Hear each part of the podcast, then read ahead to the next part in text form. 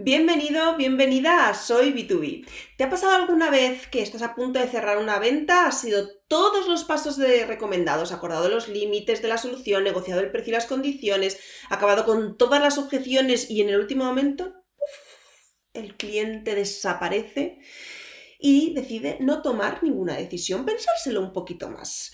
Pues no eres el único al que esto le ha pasado. Se calcula que entre un 40 y un 60% de todas las ventas B2B acaban en no decisión. Pero esto a qué es debido? Matthew Dixon y Ted McKinnon han analizado más de 2, millones y medio de llamadas de venta buscando a qué era debido y los hallazgos que han encontrado los han resumido en el libro The Jolt Effect. La clave para cerrar más ventas está en entender por qué tantas empresas, entre un 60 y un 40%, o sea, muchas, acaban por no tomar ninguna decisión y qué podemos hacer para evitarlo. ¿Quieres saber cuáles son las claves para cerrar más ventas? Pues sigue escuchando.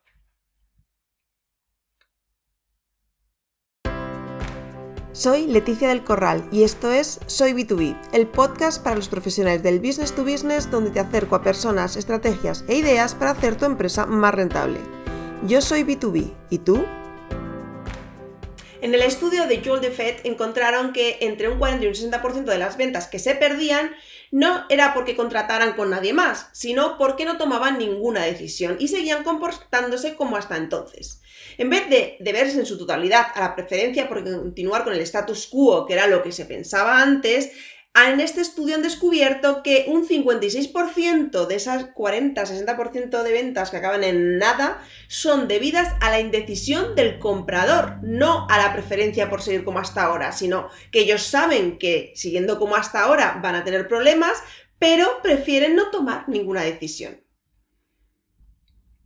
Esta indecisión o miedo a actuar está alimentado por el sesgo de omisión, que es un sesgo psicológico que todos tenemos en el cual preferimos equivocarnos por inacción que por decisión.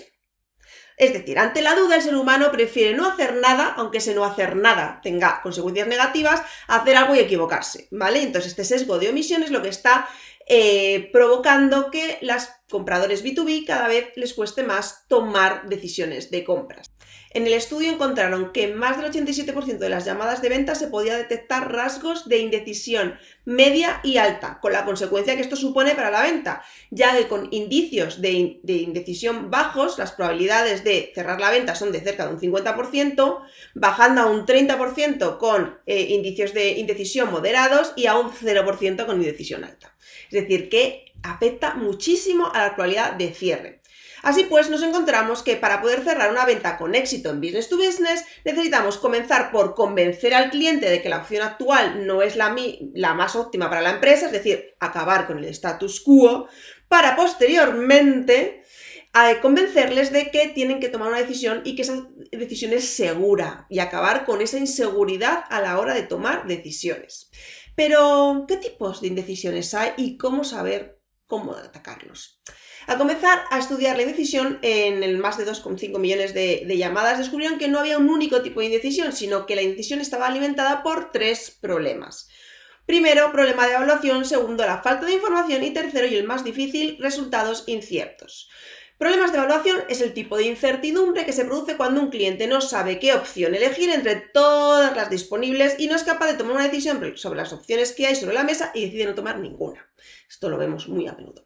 La falta de información es la incertidumbre provocada por la necesidad de tener toda la información disponible en el mercado y la no disponible, toda la imaginable y no imaginable, para poder tomar una decisión.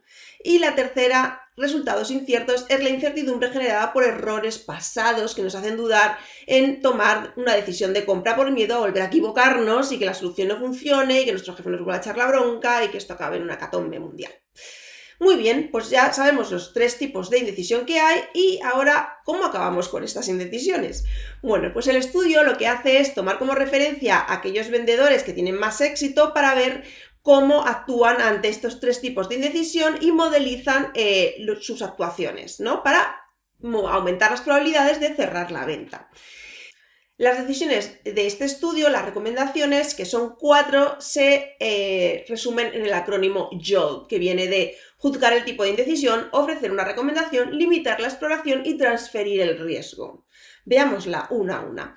Lo primero es entender ante qué tipo de indecisión nos encontramos. Es decir, acuérdate que había tres.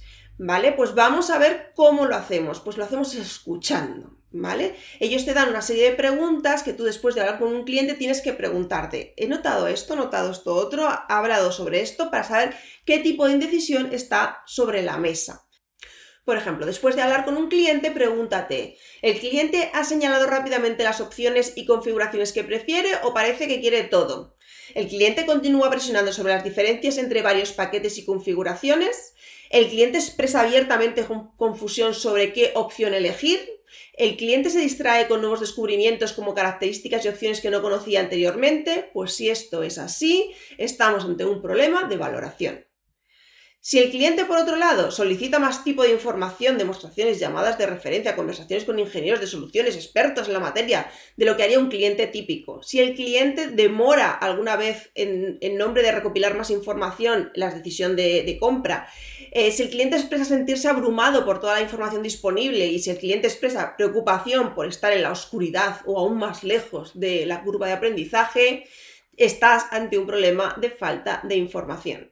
Y por último, eh, si el cliente presiona con proyecciones de retorno de la inversión y revisiones de estas proyecciones una y otra vez, si el cliente hace referencia a otras inversiones en las que ha salido perjudicado en el pasado, si el cliente habla sobre qué tan grande es el riesgo o la inversión de su solución en comparación con otras cosas que ha hecho en el pasado, si el cliente solicita garantías o aseguramiento de resultados y si el cliente tiene dudas o es escéptico sobre la alcanzabilidad de los resultados, estás ante un problema de incertidumbre sobre los resultados.